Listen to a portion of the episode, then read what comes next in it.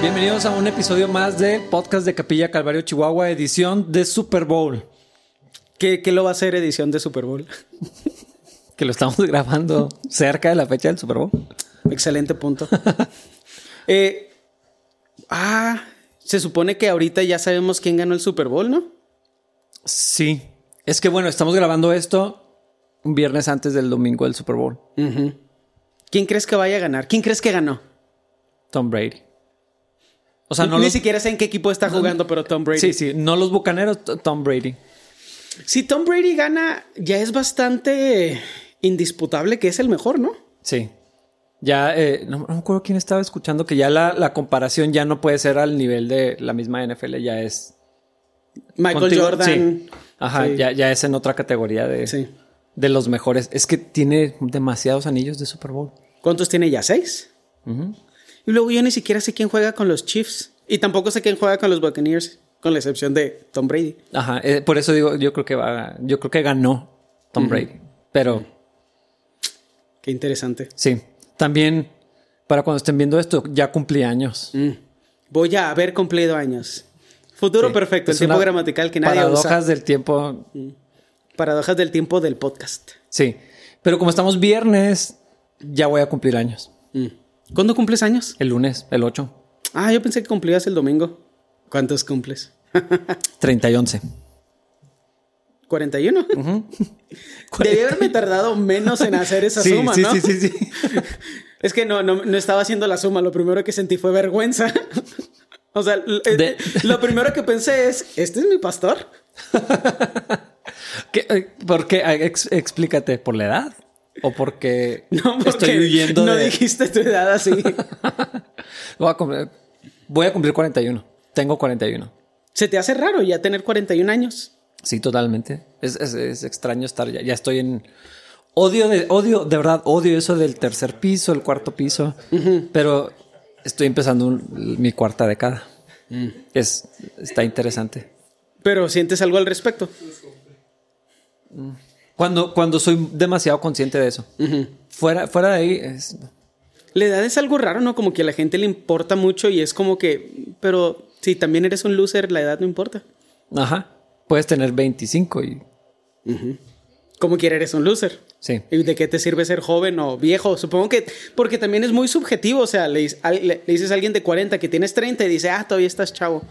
Chavito. Le dices a alguien de, de 18 que tienes 30 y dice, ah, no manches, y empiezan así a tener una crisis existencial. Creo que el único factor es ser loser, ¿no? O sea, es así como que mm, el problema no es la edad, es que eres un perdedor. Probablemente sí, ese es el, el- el factor. La, la verdad no me importa tanto. Eh, y no me gusta mucho festejar mi cumpleaños.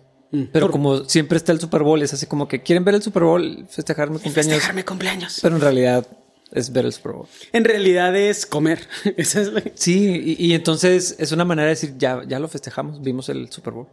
Y si lo ves el Super Bowl, o sea, si le pones atención. Yo sí, sí, sí, para mí sí. Cuando era adolescente veía muchísimo el fútbol americano. Lunes por la noche, jueves por la noche y dos o tres eh, juegos el domingo. Eh, sí me gustaba mucho. Y el Super Bowl para mí sí es así, como una tradición así. Voy a hacer todo lo posible para verlo y, y, y sí estoy en el juego. ¿Y cómo le haces para que la gente que invitaste a tu fiesta de cumpleaños no te interrumpa eso? Los ignoro. Y ahora tienes un cuarto especial para poder hacerlo. Sí. Para que podamos hacerlo. Mm. Qué chido. Sí. La verdad sí estoy emocionado de verlo. Casi nunca, casi siempre los Super Bowls son decepcionantes. Han sido pocos que yo pueda recordar que no lo hayan sido. A mí se me hace de- decepcionante los shows de medio tiempo. Eso sí, eso sí para que vean no me interesa casi nada. ¿Quién va a ser este año? ¿Quién fue este año? The Weeknd. The Weeknd, sí. Porque cantó un cover el año pasado. ¿Cómo cantó un cover? Sí, la- o sea, esa es su, su canción, su hit de Blinding Lights. Ajá. Es un, es un cover de los ochentas, entonces. ¿Es neta? Sí.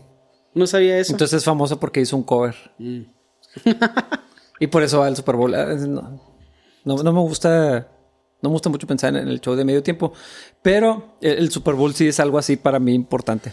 Y está chido que lo pueda, o sea, realmente poner atención, porque esa es una parte que usualmente no me gusta del Super Bowl. Usualmente ya para el segundo cuarto ya como que sabes si el juego está bueno o no. Eh, o al menos eso ha pasado en los últimos años, o sea, como que no todos los Super Bowls son tan interesantes como los juegos de la temporada regular Sí, o de los, los playoffs. playoffs. Ajá. Sí, se ponen Sí. más intensos y más rivalidad, más. Pero este año podría ser interesante. Ojalá, porque los dos quarterbacks son, son Ajá, buenos. Sí, Entonces, pues a ver. sí, a ver cómo. Esperemos que yo, o sea, yo lo que quiero es que sea divertido y que esté entretenido. Yo eso es lo que siempre espero del Super Bowl. No, no soy de ese tipo de fanáticos que si su equipo aplasta al otro lo celebran. A mí se me hace aburrido eso. Ajá. Como que pierde la gracia. Prefiero que sea competido y, y esté interesante. Yo la neta ni siquiera tengo equipo, yo lo que quiero es ser entretenido por gente con habilidades físicas superiores. Y luego criticarlos. Mientras así te, te llenas de algo y lo "Ah, se le cayó a la mano al perdedor o así. No hay nada más satisfactorio que eso, estar comiendo así la comida más cerda del mundo mientras estás viendo a la gente más fit del mundo haciendo la cosa más fit del mundo. Y luego criticarlos. Ah, claro. Sí, sí, qué, qué per- qué perdedores o lo que sea. Sí, Decir sí. cosas como que, ay, no manches, era muy obvio lo que tenían que hacer, especialmente cuando se trata de fútbol americano, que es así, prácticamente un elefante está corriendo hacia ti con el deseo de destruirte. Y a veces sí hago esos comentarios de, ay, era tan fácil pasarla, tienes que tomar la decisión correcta. Esta gente no sabe cuando- lo que hace. Cuando viene un monstruo así a atacarte, no creo que puedas hacerlo. Fíjate que hace, hace unos años, antes de tener hijos, Wendy y yo está- estábamos en San Antonio y, y un tío de Wendy vivía allá. Y nos dijo, ¿quieren ir a ver la práctica de los vaqueros de Dallas? Estaban, por alguna razón, estaban en el estadio de los Spurs. Y yo, obviamente que sí. Y, y estábamos súper cerca de, de la cancha y estaban pues entrenando. Es- son impresionantes. O sea, de verdad, en, en México me siento eh, promedio en la estatura, pero ahí sí me sentía así infantil. Subhumano. Eh, eh, eh, son impresionantes. Entonces, sí es gracioso que mientras estás viendo un juego echado, te puedas burlar de, de alguien que es malo, según tú, eh, cuando son atletas que ganan Sí. muchísimo dinero. Sí. Sí, está. Saca las cosas más interesantes de la, de la cultura humana. Ver ese tipo de deportes. Pero está. A mí me gusta. O sea, a mí me gusta la parte que es competitiva. Y este en particular creo que podría ser muy interesante porque además de todo lo que siempre sucede, de las. O sea, las cosas increíbles atléticas que hacen algunos recibidores en particular, a mí se me hace muy. O la fuerza de algunos running backs y cosas por el estilo. Los quarterbacks. O sea, Sí, sí, sí. hay algo muy interesante cuando se trata de aprender y entender conceptos de liderazgo cuando ves un buen quarterback. Eh, eh, eso creo que es algo bien valioso de, de este juego en particular que se ve muy diferente en, en otros porque es obvio quién es el que está dirigiendo a- a- al equipo. Sí. Y no te tiene que gustar el fútbol americano para que puedas apreciar eso. Porque el efecto de, de- de- del, del quarterback en, en todo el equipo es Tom Brady ganando un montón de anillos. Se cambia de equipo y los lleva al Super Bowl. Sí. O sea, e- entonces como... Yo no sabía que los Buccaneers existían. dude. O sea, y he seguido así el fútbol americano por años y... Ah, Ah, sí, cierto, los Buccaneers. Pero es que pi- piensa en esto. Cuando Michael Jordan era, o sea, estaba así en su, en su pico, eh, no tenías que ser fan del básquetbol para poder disfrutar, ser testigo de un monstruo, Sí. de alguien que va a dejar una huella en la historia. Sí. Entonces que- creo, creo que puede ser algo parecido. Es que es, es- es, mm, la figura del héroe se me hace muy interesante cuando sabes, cuando reconoces que algo especial va a suceder porque hay un héroe involucrado. Sí. Y, y no- ni siquiera te tiene que gustar eh, Tom Brady o si lo odias. Es, es- Sí, es buenísimo. Entonces, sí. Y guapísimo. Fernie.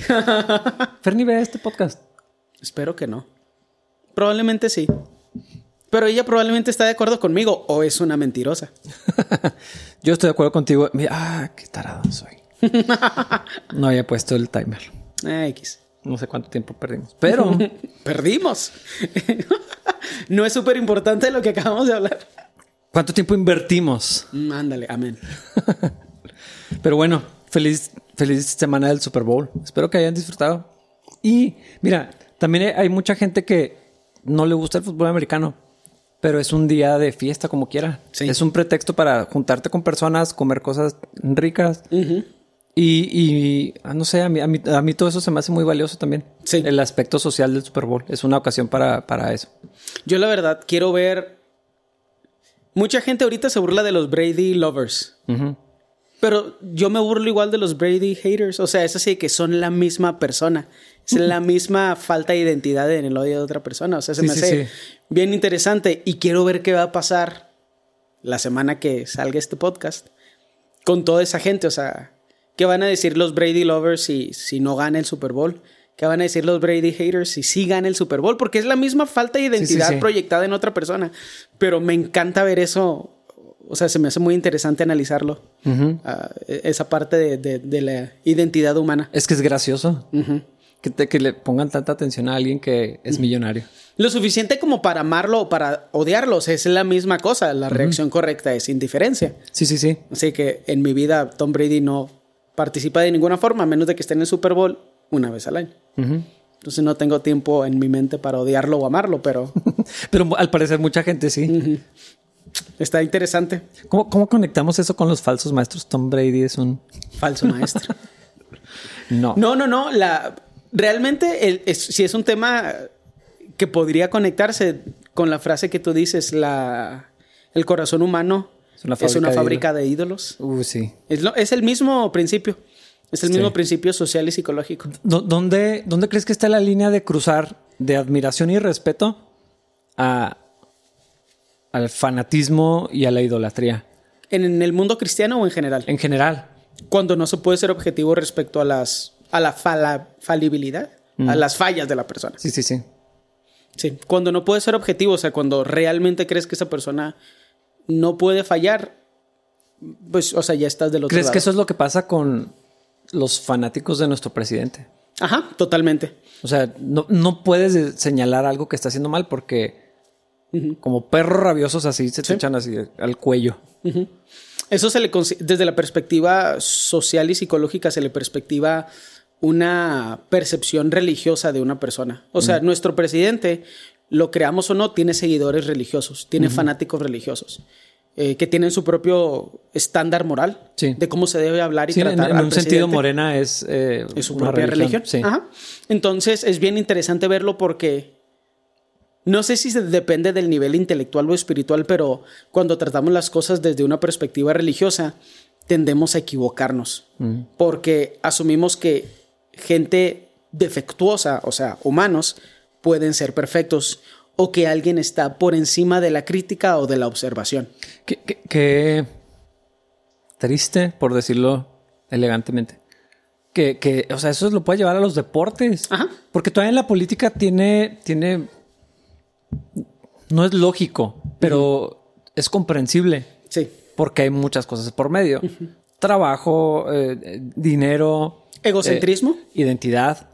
Pero en, en los deportes se me hace muy absurdo. Sí. Que, que defiendas a un jugador, a un, no sé, así a ese grado así ciego, no, no lo puedo entender. Sí. Eh, Gente que se pelea por saber quién es mejor, Michael Jordan o LeBron James. O sea, es una conversación que puede ser interesante, pero si te empiezas a enchilar, pues probablemente eres tonto. sí. Y pasa exactamente lo mismo con cualquier figura política y religiosa. Todos somos criticables. Toda la gente es digna de que se haga una observación en un área que se puede mejorar. Sí. Ayer precisamente estaba platicando con, con un grupo de personas acerca del modelo del gobierno de la iglesia. Y, y lo que yo estaba contándoles era probablemente el aspecto más oscuro de, de- de los diferentes modelos que hay. Y obviamente yo creo en, en lo que hacemos. Uno de ellos me preguntó, ¿y, y, y tú por qué nos dices que analicemos la Biblia y lo comparemos? O sea, ¿crees que hay fallas todavía? Yo le decía, o, o no estás seguro de lo que estamos haciendo. Yo, yo le decía, no, o sea, yo estoy convencido de lo que estamos haciendo, pero no podemos creer que siempre vamos a estar así, ni que estamos en el nivel correcto. Perfecto. Ajá. Y tampoco quiere decir que los demás estén equivocados necesariamente. Eh, pero todos deberíamos de poder a- a- analizarlo y, y- y- y pon- permitirnos estar en observación. Claro.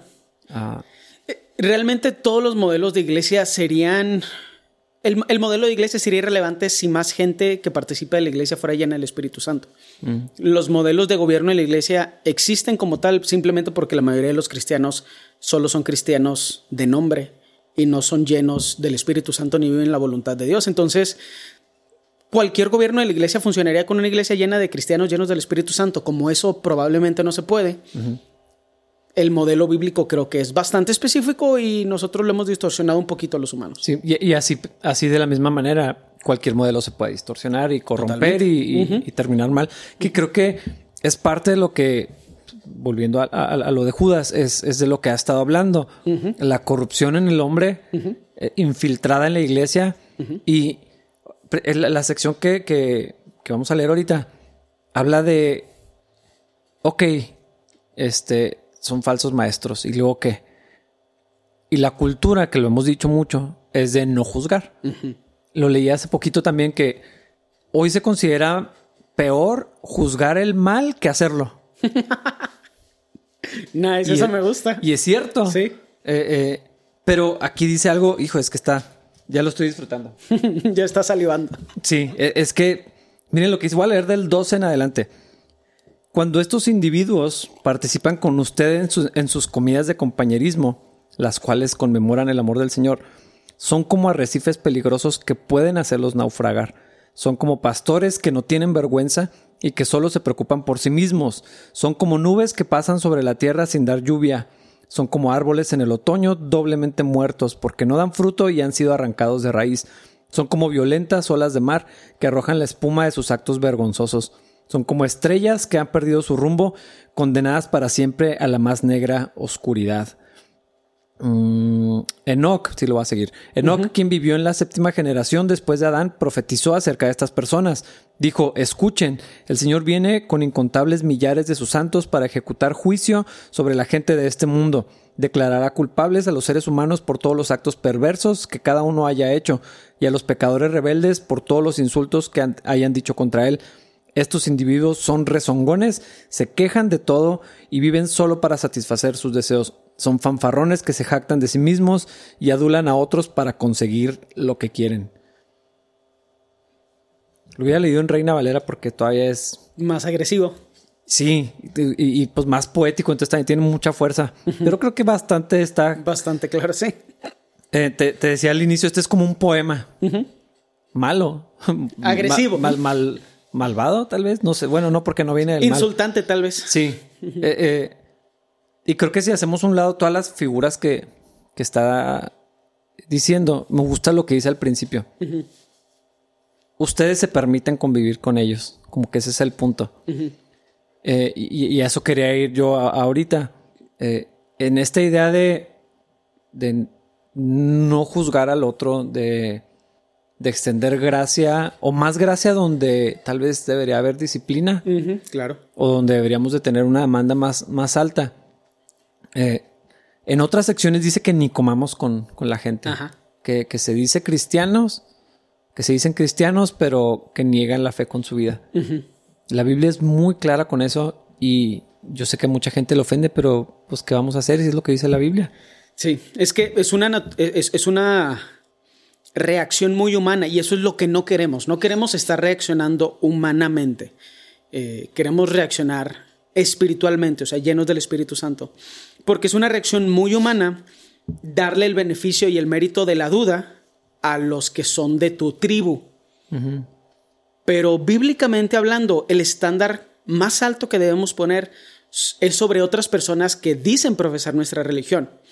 Nosotros hacemos lo opuesto, demandamos que los no creyentes actúen con una moralidad bíblica. Bíblica que, según la Biblia, solamente puede lograrse a través del poder del Espíritu Santo. Y a los que son de la iglesia les ponemos un estándar mucho más bajo, malentendiendo para nosotros la, la, gracia y malentendiendo para los de afuera la ley. Sí. Eh, eh, se me hace, pero es, es normal eso, es algo súper humano. No queremos nosotros eso. O sea, a pesar de que sea común, no es el estándar. El estándar no es la naturaleza humana. Entonces, necesitamos ser exhortados al respecto. Y el problema con esta idea que tenemos acerca del juicio es que no podemos diferenciar entre un juicio y una observación, porque le, agregamos calidades morales a los juicios de las otras personas, cuando en realidad por lo general solamente son observaciones. Un juicio sería te vas a ir al infierno. Una observación es, oye, ¿vives una vida bien inmoral? Ajá. Ahora, ¿qué moralidad es la que vamos a utilizar como estándar? Pues a lo mejor es lo primero que se tiene que determinar en la conversación. Y a lo mejor sí vamos a determinar eso, a lo mejor hay otras conversaciones que se necesitan tener antes, pero la idea de que al hacer una observación estamos haciendo un juicio, eso a mí se me hace que es bastante incorrecto, es un pensamiento muy de 8 bits. Sí, es que el Señor dijo, por sus frutos los van a conocer. Quisiera saber qué piensa todos los que dicen que no hay que juzgar, qué significa para ellos esa, esa palabra que dijo el Señor. O sea, quiere decir que o sea, me parece obvio. Vas a ver el fruto y lo vas a decir, esto está malo, esto está amargo, esto está agrio, esto no sirve, eh, lo que sea. Eh, este es un fruto malo. Es, eh, es, lo que dijo el Señor que, iba, que iba a ser obvio. O sea, que la gente se va a dar cuenta es que esa, esa cosa rara, esa moralidad humana que, está metida, creo que sí es como una fruta podrida que ha manchado muchas cosas.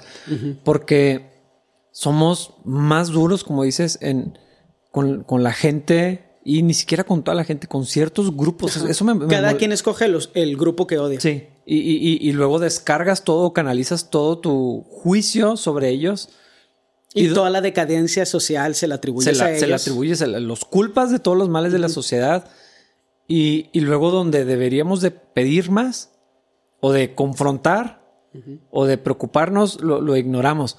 Y, decía también otra cosa que leía, que la, en la doctrina deberíamos de ser tan duros como, como con el pecado.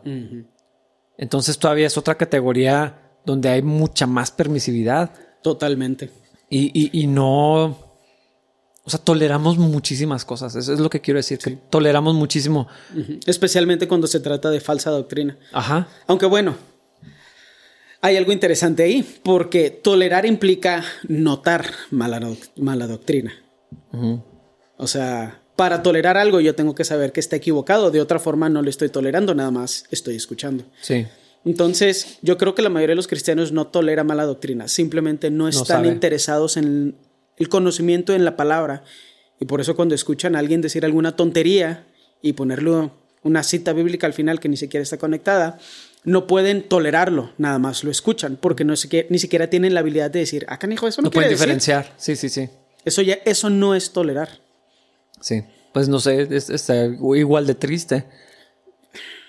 Está, en, mi opinión, es peor porque es peor para el individuo que está haciéndolo, porque las verdades en la Biblia te ayudan a vivir una vida más chida. Todas las cosas en la Biblia hacen que tu vida esté mejor, la neta. O sea, es innegable. No importa qué tan mala sea tu vida, si sigues los preceptos bíblicos, tu vida es mejor de lo que podría ser. La podrías arruinar un poquito más todavía, tú solo con tu propia sabiduría.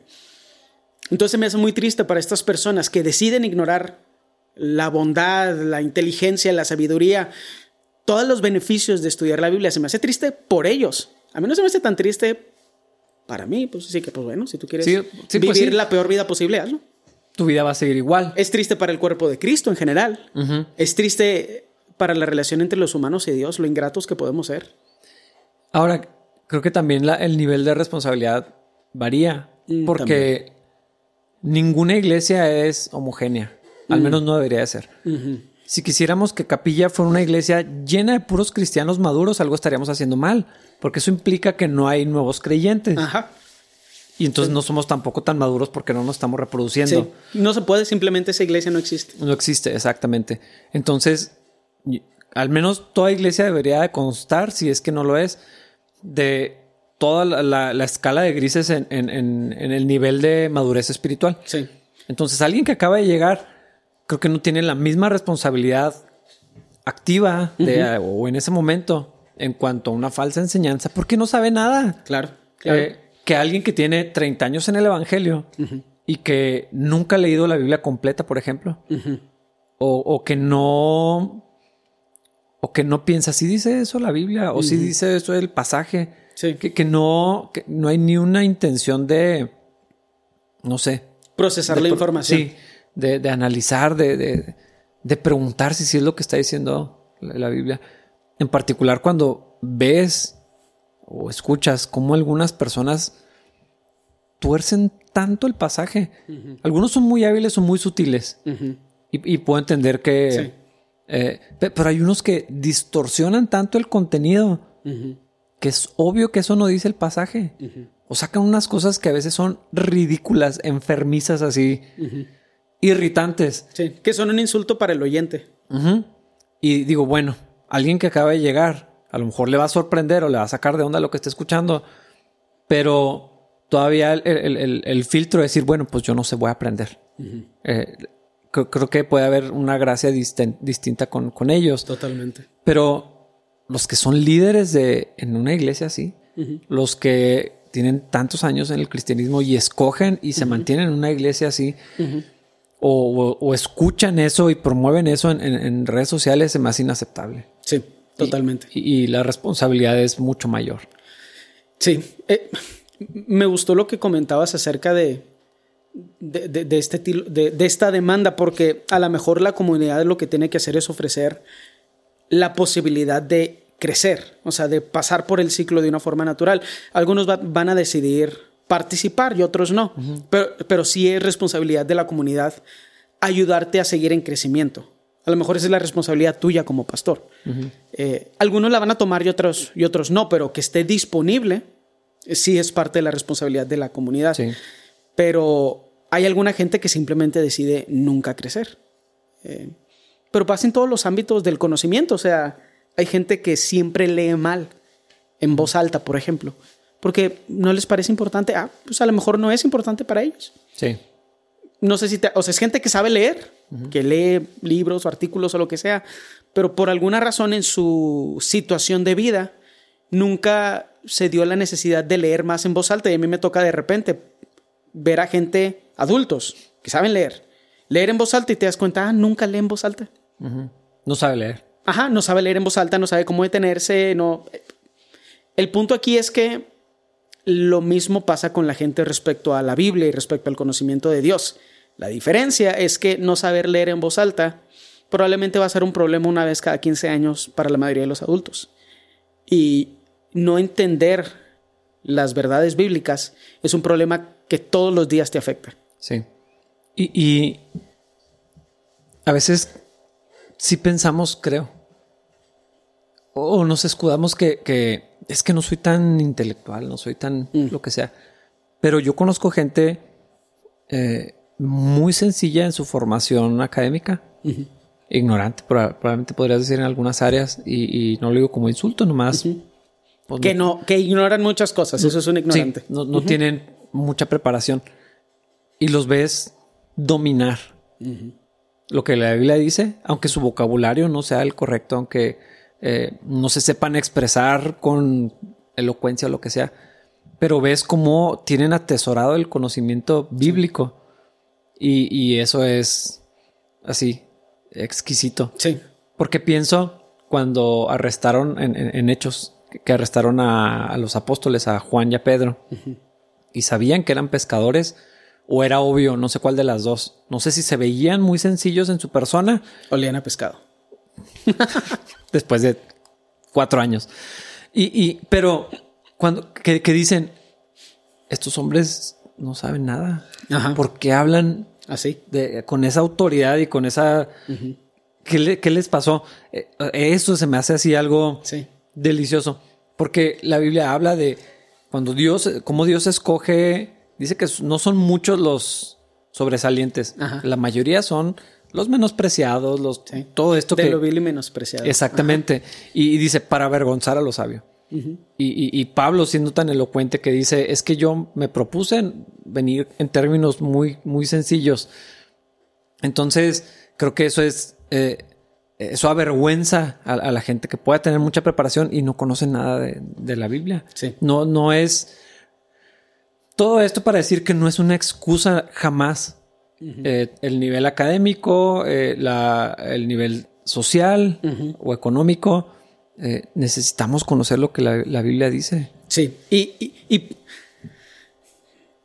es que es, es, importante no solo por el hecho de que nuestras vidas se ven bendecidas y podemos vivir de una forma más efectiva y más eficiente la voluntad de Dios. También en situaciones cuando se trata de confrontación al liderazgo y entender qué es lo que se está enseñando incorrectamente. Por eso es tan importante apreciar las verdades bíblicas por encima de la opinión de tu líder. y, entramos a ese problema y es interesante que sí se conecta con la idolatría a cierta figura pública. Algunos a Tom Brady, otros a Michael Jordan, otros a su pastor o a cierto pastor en algún otro lugar. Pero es incorrecto fijar nuestros ojos en los hombres.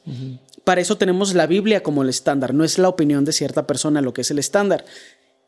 A mi parecer ese es el problema más grande que tenemos en las diferencias con los cristianos católicos, que la opinión del Papa es tan alta que se vuelve un problema porque puede ir evolucionando, porque los papas cambian. La Biblia no cambia, es universal, es absoluta. Es una verdad permanente. O sea, la Biblia habla de sí mismo así. El cielo y la tierra pasarán, pero yo, la Biblia, no. No pasará. Ajá. Y delegarle esa autoridad a un humano es incorrecto y tiene resultados súper malos. Siempre. Entonces esta idolatría que empieza a crecer en nosotros cuando asumimos que nuestro líder es, líder es infalible, crea muchos problemas en nuestra comunidad porque ninguna persona puede lidiar con, todas estas, con todas estas dificultades, las dificultades del poder, la autoridad, la necesidad, lo económico, las dificultades, eh, ya en las interacciones cotidianas. Nadie lo puede hacer de una forma perfecta, entonces no es que en la comunidad no haya una apertura para que el líder sea confrontado y que haya un estándar que es la Biblia con, el cual confrontar al líder. Eso nada más puede salir mal. Y por eso es tan importante que una carta como Judas sea escrita o haya sido escrita. Porque ya no ponemos al humano y sus opiniones como el estándar. Hay un estándar, hay ejemplos en la Biblia y hay advertencias también. Y es que Judas lo dijo claramente, la fue, o sea, nos fue dada una vez, o sea, una sola fe, no hay, no hay otra. Y, cada vez pienso más en esta ilustración, no sé. O sea, si apuntamos hacia Cristo, hay, hay personas que ah, claro. se atraviesan en ese camino y dicen, ah, ok, se, alinea con, lo que Cristo es y con lo que la Biblia dice. Y los líderes de acuerdo a la misma Biblia, deberíamos estar en esa dirección. Si una persona voltea a ver a Cristo en el camino, debería poder ver a los líderes alineados hacia Cristo. Totalmente. Y en cuanto empiezan a, o empezamos a, salir de eso, la, vista debería seguir fija en Cristo y debería ser obvio que están desviando o, estamos desviando el, camino. Lo interesante es que por esa cosa que, que platicas, pues se van ya Cristo ya no es el centro, ya no es la dirección, ya es la persona. Y por eso, por eso gente se suicida en masa. Por eso eh, es que hay cosas tan aberrantes. Hay unas que no me atrevo a decir aquí. Eh, que, son reales, ahí están en, internet. Llamados a violencia, suicidios en masa. Y, y eso es porque pasa mucho más de lo que nos queremos permitir creer que pasa. Sí. Porque decimos, ay, no, pueden engañar a otros, pero a mí. Así que probablemente ya está siendo engañado, animal. Es que aquí dice actos vergonzosos y hay, hay unas cosas que son bien penosas Ajá. que si estuviera en mí las quitaba de internet para que nadie viera y nadie pensara que esos somos los cristianos. Eh, porque son cosas horribles. Sí. Lo, eh. o sea, lo diametralmente opuesto a, lo que fue Cristo, a lo que es Cristo en nosotros, pero lo que fue Cristo en la tierra como humano y a lo que Cristo es hoy en nosotros. Esas son representaciones que son literalmente lo opuesto. Y aún así la gente, esa gente trae el estandarte de religión. Y, es que ah, pienso tanto en el rant que hizo Miguel Núñez cuando está hablando de, de estos, no me acuerdo si era de Cash Luna o de el apóstol Maldonado, uno de esos lo de la línea de poder y esas cosas. Eh, ¿Nunca viste eso? No. Eh, qué, bueno. Pero lo que hace es, dice, aquí voy a poner una línea de poder. Ajá. Y luego le pide a sus líderes o pastores eh, que la crucen. Mm.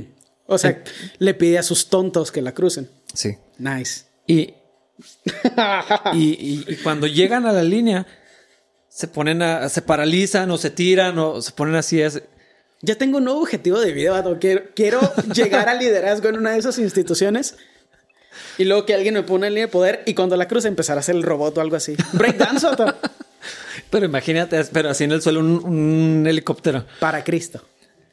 Y, y, entonces, o sea, yo he visto ese video, pero luego vi uno donde eh, el pastor Miguel Núñez uh -huh. está hablando de eso. Uh -huh. Destruyéndolo. Y, y, me gusta porque el, el, pastor Miguel Núñez es así estoico, ¿no? O sea, casi su inflexión no varía. Sobrio, yo creo que es la definición, así aparece la cara de él. Pero se enchila tanto. pero, o sea, es, es, que es obvio que es un celo uh -huh. bíblico o santo, no sé si sea la palabra correcta. Porque lo que dice es, ¿qué tiene eso de Cristo? Uh -huh. ¿Dónde está Cristo en esto? Uh -huh. y, y, y, creo que eso es lo que deberíamos de aspirar y es lo que deberíamos de buscar en el liderazgo, en las decisiones, en la iglesia. ¿Dónde está Cristo aquí? Uh -huh. ¿Cómo esto me acerca a Cristo? ¿Cómo esto glorifica a Cristo? ¿Cómo esto eh, pone a Cristo en el, sí. en el, centro? ¿Cómo construye su reino en la tierra? Sí. Y un eh, montón de tontos así de que sacudiéndose porque cruzaron una línea imaginaria. Neta, eso está muy chido. Voy a buscarlo. Para enojarme, ¿verdad? yo, yo, lo quiero volver a... O sea, es que es algo enfermizo yo, probablemente. Ahorita, Pero hay cosas muy penosas y a lo mejor esos son casos extremos uh -huh. reales, uh -huh. pero... O sea, sabemos aquí en la ciudad algunas cosas que, que suceden. Uh -huh. Pastores, cómo tratan a sus esposas o a sus familias a, a, o, o, cosas que, que, que, hacen. O a los subordinados también, hacia los inmediatos abusando sí, porque de no ellos. To, no todo es inmoralidad. Sí, eh, no todo es sexual. Exactamente. Uh, eh, hay pastores que, que, han sido, ya en, en, casos muy extremos, la acusación es... O sea, es más, es difícil ponerle nombre porque el problema era bullying. Ajá. Era, eh, avergonzaban, dominaban a, a, sus, a sus subordinados, a, a, su equipo de liderazgo pienso en lo que este pastor estaba haciéndole a su equipo de pastores o de. Ajá. Es que no sé si se le pueda llamar así. No sé, no sé qué eran su equipo. Sí. Eh, pero en ese momento, cuando menos eran achichincles. Sí. No eran, sí. no eran líderes, eran. Sí. Eh, y, y, y, dónde está Cristo en eso? Es que para que algo tan ridículo pase, no solamente el líder tiene que estar enfermo, tiene que haber contagiado de su enfermedad en varios círculos de subordinación. Uh -huh. No solo él participó de eso, sino también sus... Y se vuelve un ciclo donde el líder dice mentiras y también está acostumbrado a recibir mentiras. Uh -huh. Porque aquí lo interesante sería esto. O sea, en primer lugar es innegable que eso es mentira y falso. O sea, porque la gente diría, no, es que no puedes decir porque estás ahí. Yo lo, no estoy haciendo un juicio, estoy haciendo una observación. Como el resultado de lo que sucedió en ese momento de la línea de poder no construye el reino de Dios de ninguna forma, sé con certeza absoluta que lo que pasó ahí es una mentira. mentira. Uh -huh. El punto es, ¿quién estaba mintiendo y en qué grado? Uh -huh. Cash Luna estaba mintiendo al poner la línea de poder y creer que alguien al cruzarla iba a empezar a bailar breakdance o sus subordinados, sus achichincles, mintieron al empezar a reaccionar de una forma sí, sí. falsa. Sí, estaban. Y es un ciclo. Estaban todos de acuerdo, o le tienen que seguir el juego a la improvisación, o. O él está tan acostumbrado a recibir mentiras que su mente consciente ya no percibe que ese poder que dice tener es falso. Sí, y, y es que aquí entran un montón de cosas, todo eso de polvo de oro, eh, gente que dice, mira, sí, había una pluma de ángel. Uh -huh. O sea que pues, a lo mejor era una paloma, aquí encontraba un montón, no sabía Aquí a lo mejor hay ángeles chiquitos en capilla porque hemos encontrado plumas así pequeñas. O sea. Ay, popós también chiquitos. ¿verdad? ¿Qué ángeles dejan popós? Unos grises, probablemente. Es que mi punto es cómo glorifica a Dios eso y cómo construye su reino. O sea, ahorita Exacto. ya, si me hace sentir bien, es un milagro. Y diría, mmm, mmm, prefiero, si me hace sentir mal y como un pecador y reconocer la gloria del Señor, eso es un milagro. Si, si te transforma. Es un, es un milagro. Ahora, tal vez yo soy muy necio y nada más entiendo los mensajes después de algunas cachetadas, pero me parece increíble lo ensimismados que somos los cristianos, de que es que me la pasé muy bien y yo, pero sigue siendo una persona asquerosa. O sea, ¿qué importa que en el servicio hayas llorado un chorro si eres insoportable? Uh -huh. ¿Qué importa que hayas hecho breakdance después de que cruzaste una línea de poder si eres un ladrón y un embustero y te aprovechas de la gente que está bajo tu autoridad? O sea, ¿qué beneficio tuvo eso? ¿Dónde está lo milagroso? Sí. En ningún lado. Está en la manipulación y termina en el bolsillo. Eh, exactamente. ¿Y qué es lo que está diciendo Judas? Lo que me gusta de, de este pasaje, aparte de que está escrito muy bonito, es que dice, bueno, síganle comiendo con ellos.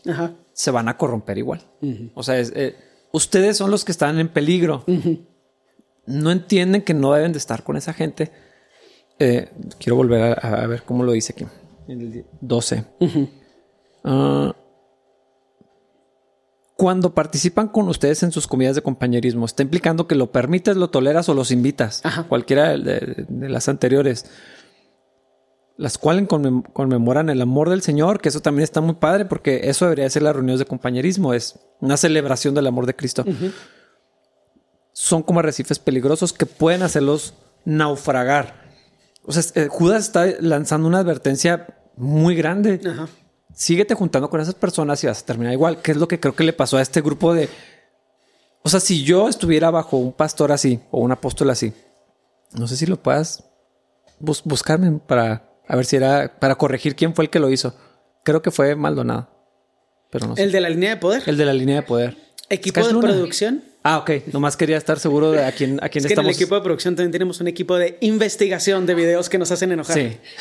¿Han visto la NASA cómo hay computadoras? Eh, bueno, algún día tal vez vamos a tener así. Ahorita es, ahorita mi esposa está buscando el teléfono. Pero no, nomás quería saber a quién es, de quién estamos hablando. Pero ya perdí el hilo de lo que estaba diciendo.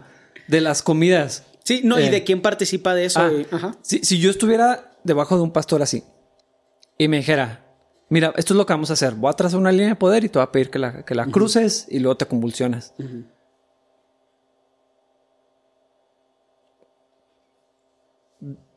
¿Dónde, o sea, cuántas cosas pasaron antes que yo llegara a eso? O que no me lo dijera, pero... Que tú te convulsionaras. La traza y yo sé lo que tengo que hacer. O yo creo, o sea, digo, ¿creerán que está una línea de poder y están sugestionados? No lo creo, pero... Es que, aunque sea ese el caso, fuiste tan permisivo, has ignorado tanto la Biblia y la imagen de Cristo y el objetivo de, la iglesia de construir el reino de Dios en la tierra, que aunque estés sugestionado, no estás libre de culpa. Porque tú provocaste eso que está sucediendo. Exactamente. ¿Cuántas cosas pasaron antes? ¿Cuántas comidas estuviste con él o bueno, no sé, porque hace poco también descubrí algo. Que hay gente que dice que eh, las ovejas... ¿Cuándo has visto una oveja comer en la casa del pastor? Mm. O sea, pues como que es inaceptable que convivas con ellos. Y sé que muchos creen eso mismo también. Pero bueno, tal vez no fueron comidas, pero, pero no, pero es el mismo, eh, es, el, mismo principio animal. De estar con alguien tanto tiempo que lo habilitas para que llegue a esto y terminas participando de esto. Porque ya te involucraste, porque exponerlo es avergonzarte a ti mismo, porque pierdes tu fuente de ingreso.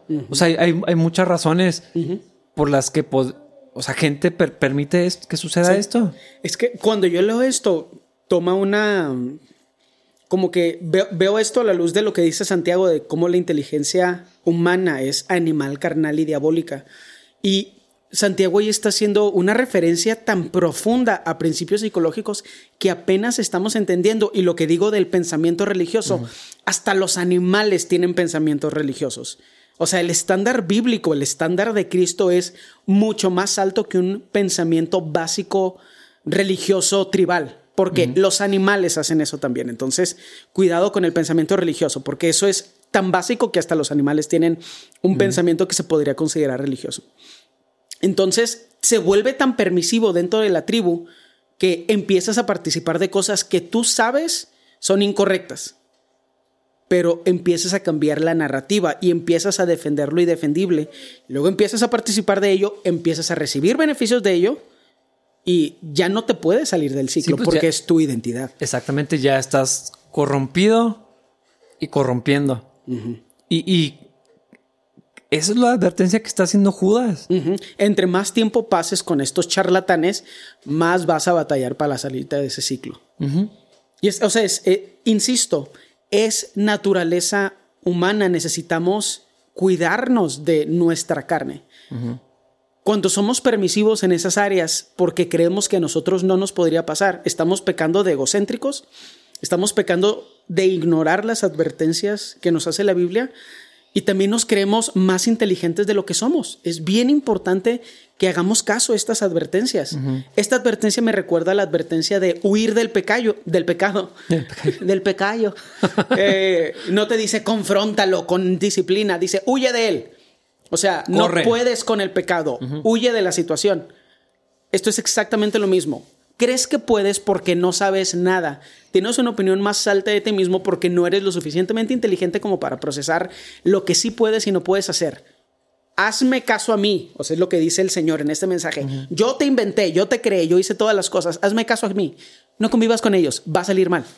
Es que es como con, con niños pequeños. Mm. Yo no, yo no creo en ese modelo de tratar a los niños como si fueran adultos porque no son. Ajá, sí, no, no, no. Y no, es que háblales, o sea, como te quisieras que te lo dijeran a ti. No, o sea, un niño pequeño necesita escuchar una instrucción. Y hay muchas cosas que pueden entender porque son sorprendentemente inteligentes y plásticos, pero, pero no, o sea, no lo hagas.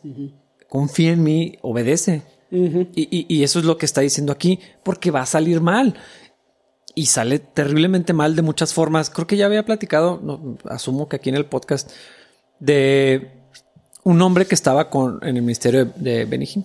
Ajá. Eh, Costihin se, se llama él. Y, y él ha expuesto cosas, pero primero se tuvo que exponer a sí mismo. Y fue un costo muy grande, Claro. eh, porque le costó la relación con su familia, eh, dinero, pero él platica cómo se estaban enriqueciendo todos de esto. Y su trabajo era hacer ciertas cosas como estos hombres que cruzan la línea de poder. O sea, él era, era parte de ese equipo. Y en, ese- en el caso de, de esta persona era activo, o sea, todos sabían lo que estaban haciendo. Todos sabían que era una estafa y todos estaban enriqueciendo como locos eh, en, en esto. Y romper eso eh, era muy difícil. Claro. Mucha gente no, no lo puede hacer, pero si te involucras, si lo toleras, si lo permites, creo que llega un momento donde es, es obvio que estás participando o estás tolerando algo que es incorrecto. Eh, muchas personas lo ignoran, pero se empieza a volver evidente. Claro. Eh, y lo puedes escuchar de gente que eh, escucha o participa o asiste a ciertos lugares donde hasta con el conocimiento más básico y con el tiempo te empiezas a dar cuenta que algo está incorrecto, Ajá. que se dicen cosas que no- Las incongruencias. eh, eh, sí, sí, y, y- y se empieza a, de- a degenerar, o más bien empieza a ver lo degenerado que está, que se vuelve obvio. Sí. Y si no te sales de eso, es como un arrecife que te va a hacer naufragar. Eh, O sea, la ilustración es, es muy vívida. O sea, un buque, un barco que va hacia las rocas y lo se estrella y lo es un desastre y mucha gente se muere y se pierde todo lo que estaba ahí. Sí. Incluso en la mayoría de esos modelos tan insanos eclesiásticos, la gente que no participa del ciclo de corrupción deja el evangelio. O sea, y ahí es donde te das cuenta que no conocen la Biblia, no conocen lo que dicen conocer, porque no pueden reconocer que el modelo del que participaron los embaucó, o sea, los timaron, les vieron la cara. Entonces dicen, todo el modelo del cristianismo es incorrecto porque este modelo del que participé incorrecto es el único que hay. Entonces, no solo te hace ver que esa persona es muy fácil de manipular porque ya fue manipulada, sino te hace saber que es un ignorante de lo que se suponía debía conocer. Y ahí es donde otra vez volvemos a cómo los humanos, después de todas las cosas que hacemos y todos los procesos por los que pasamos, terminamos dándonos el beneficio de la duda a nosotros y a la gente que participa de nuestro círculo. Y lo correcto es hacer observaciones a la luz de una verdad que es absoluta, la palabra.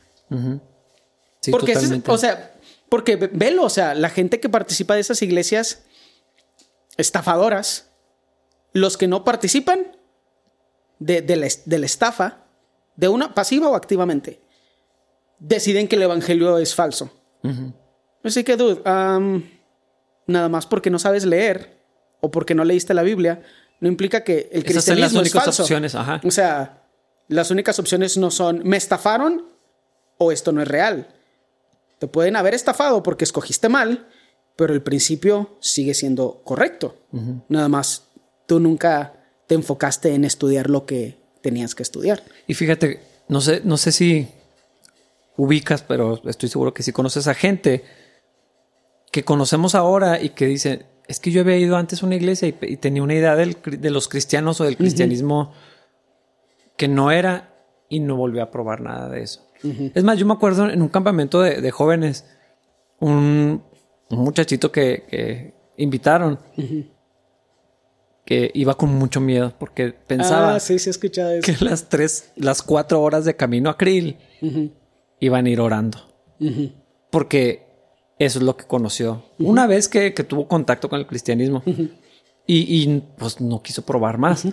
Eh, creo que eso ilustra lo que le pasa a muchos. Van a, a- a esto y lo dicen, no, este si esto es el cristiano, prefiero no participar. Gracias a Dios hay algunos que sufren un choque impresionante que dicen, híjole, eh, o sea, se perturban, se asustan, quieren salir corriendo, literal, he escuchado eso. Pero lo que hacen es que después van a otro lugar y le dicen, ah, mira, no todos son así, no todos hacen esto. Eh, porque saben, aunque no conozcan mucho, pero saben que Dios es real y que la Biblia es real y que Dios está haciendo algo en sus vidas y están buscando dónde hasta que, hasta que llegan a un lugar donde en- encuentran a Cristo eh, sin, sin todas esas cosas que estaban raras en el mejor de los casos o incorrectas en, en- en el peor. Eh, porque muchos se limitan a esas opciones. O esto es y lo abrazan, aunque esté mal y lo saben que está mal, o niegan todo. Sí. Pues que ese es otro factor eh, de, de dudar de uno mismo, o sea, de aceptar que te hicieron tonto. Es algo que es muy difícil de hacer, entonces es más fácil negar la realidad que aceptar que nada más a mí me hicieron tonto. Sí. Es más fácil decir a todos los están haciendo tontos que decir, ah, no, a mí me hicieron tonto porque soy tonto. Y eso es algo extraño, o sea, hasta la palabra ofende tonto, pero eso sí que la mayoría de los humanos lo somos. Nada más te tienes que comparar con alguien más inteligente que tú. Y un chorro de gente le ofende, o sea, así de que, ¿cómo de que yo soy tonto? Es así que. Tal- vez hasta comparado con un perro. Pero el detalle es que bajo, bajo el estándar de la sabiduría bíblica y divina, todos somos así, poquito mejor que animales. No, no sabemos tanto como creemos saber. Simplemente necesitamos aceptar con algo de humildad que hay cosas que simplemente no podemos percibir. Y el detalle aquí es este. Cuando estamos participando de algo que nos parece incorrecto, cuando las motivaciones son egocéntricas que no nos permiten salirnos y no de ignorancia, ese problema no tiene solución. Cuando el problema es la ignorancia, la Biblia es la solución. Pero para el otro problema, la única solución es que el Espíritu Santo, o sea, que nosotros permitamos que el Espíritu Santo nos haga entender, es- estás muy ensimismado, es- eres muy egocéntrico, necesitas dejar que la palabra empiece a hacer efecto en ti. Al final de cuentas, si aceptas eso, como quiera vas a terminar en la palabra. Sí. Y en la palabra vas a ver cuál es el estándar de una comunidad cristiana y entonces vas a poder buscar algo que es correcto o vas a confrontar a tus líderes, quién sabe, porque esa es otra cosa, no sabemos qué es lo que Dios tiene para cada situación Sí. y cada individuo. Sí, en algunos es salir corriendo, en otros es no. te-. Tienes responsabilidad aquí. o, o de plano agarrar carga. Pero todo empieza en la humildad. Todo empieza en reconocer lo increíble que es la sabiduría que encontramos en la Biblia. Si no puedes reconocer esa parte, todo lo demás No va a pasar. Porque sí. si este no es el estándar, no eres cristiano. Si la Biblia no es el estándar, no eres cristiano. A mí me gusta mucho en Proverbios cómo los primeros capítulos la sabiduría se presenta como una persona y entonces pues ya entendiendo más la, la palabra, la, la sabiduría es un atributo y es una persona. O sea, es un atributo de, de- de Cristo y es Cristo mismo. Ajá. Y, y- y la, la ilustración que hace Proverbios es como si fuera una persona gritando en la plaza, Ajá. ofreciendo así la riqueza. Sí. Por favor, agarren esto, por favor, vengan y conozcan. Y, y clama, dice, dicen- dice que clama por las calles. así, o sea, Dios está diciendo, acá está la sabiduría.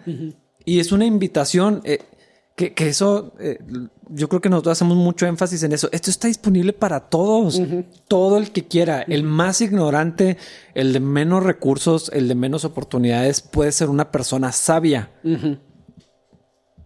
Si encuentras eso aquí, totalmente. está en Cristo, Él es la verdad. Entonces es irrelevante. Si tienes un eh, coeficiente intelectual bajísimo, pues así te hizo Dios. No es un, no es un, eh, no es un insulto, pero puede ser sabio. Sí. Aquí. Totalmente. Y, y- y Cristo o la sabiduría está clamando así que aquí está para todos, todo el que quiera y es como un tesoro así ignorado completamente. Totalmente. Y así es como las, todas las comunidades pueden ser sanas. No necesita haber genios en las comunidades para que salven a la gente. No, no vamos a caer en una idolatría del intelecto, porque la Biblia dice que los sabios también están bien tontos. O sea, la idea es, si hay un estándar, leemos el estándar y el líder no cumple el estándar, le dices. Si le dices tres veces y dice que tú estás mal o manipula la Biblia, o a lo mejor si estás mal tú en tu percepción, porque eso también sucede. Confrontas a alguien y luego, no, no es cierto, no dice eso. Y luego le preguntas a otros tres, y si estás equivocado tú, también eso es una posibilidad. Ajá. A lo mejor nada más estás equivocado. Pero el ecualizador tiene que ser este. Es que ese es el detalle, apenas iba a decir eso. La Biblia... Lo vi, lo vi venir.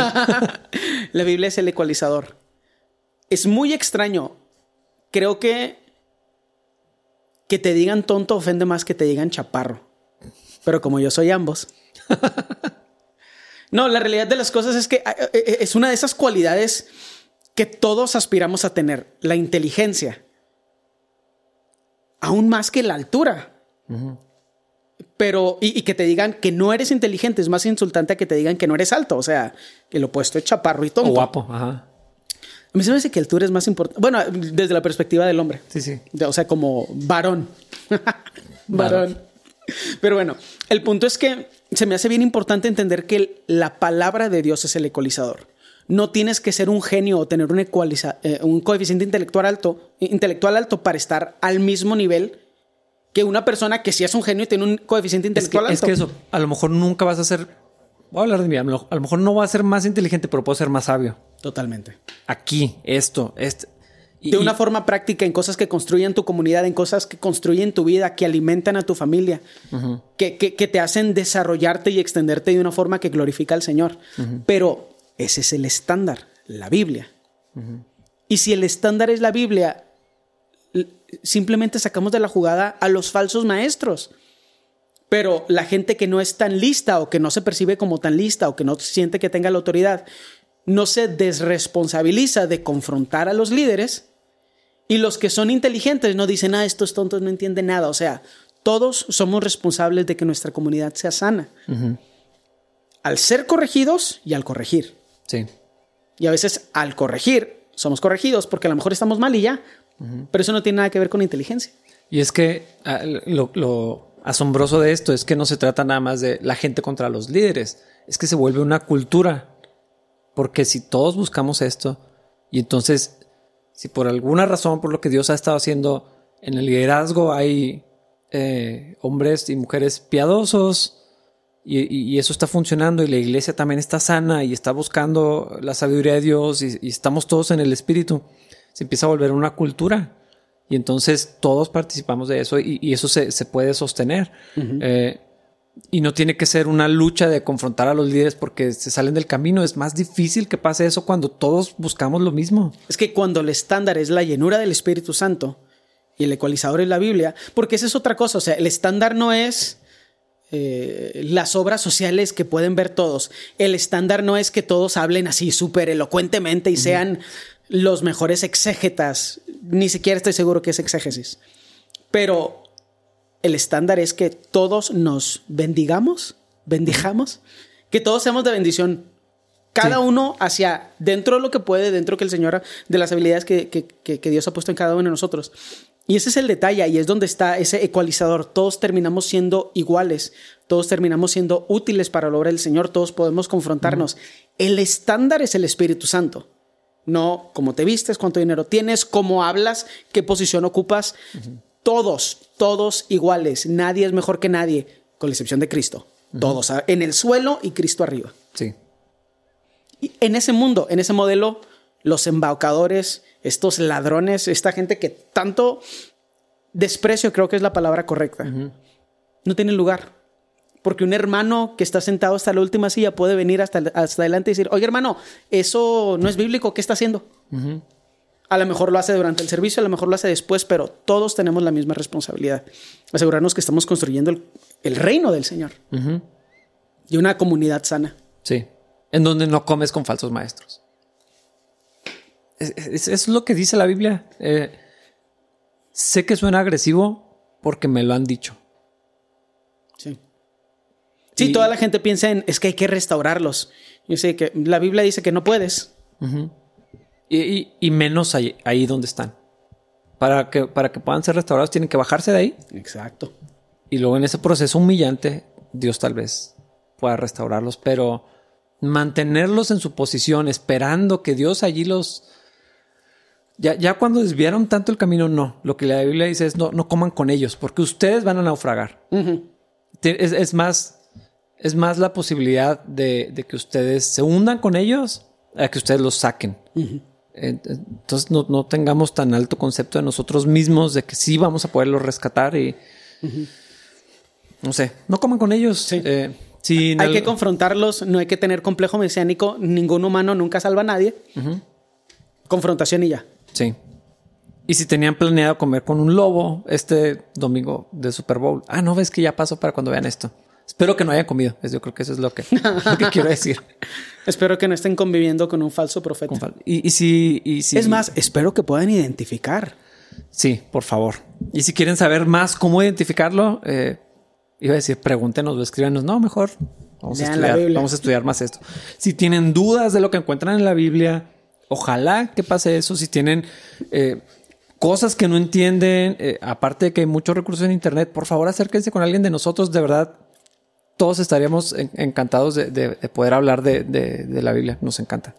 Así que nos vemos en el próximo episodio. Disfruten de su semana post Super Bowl.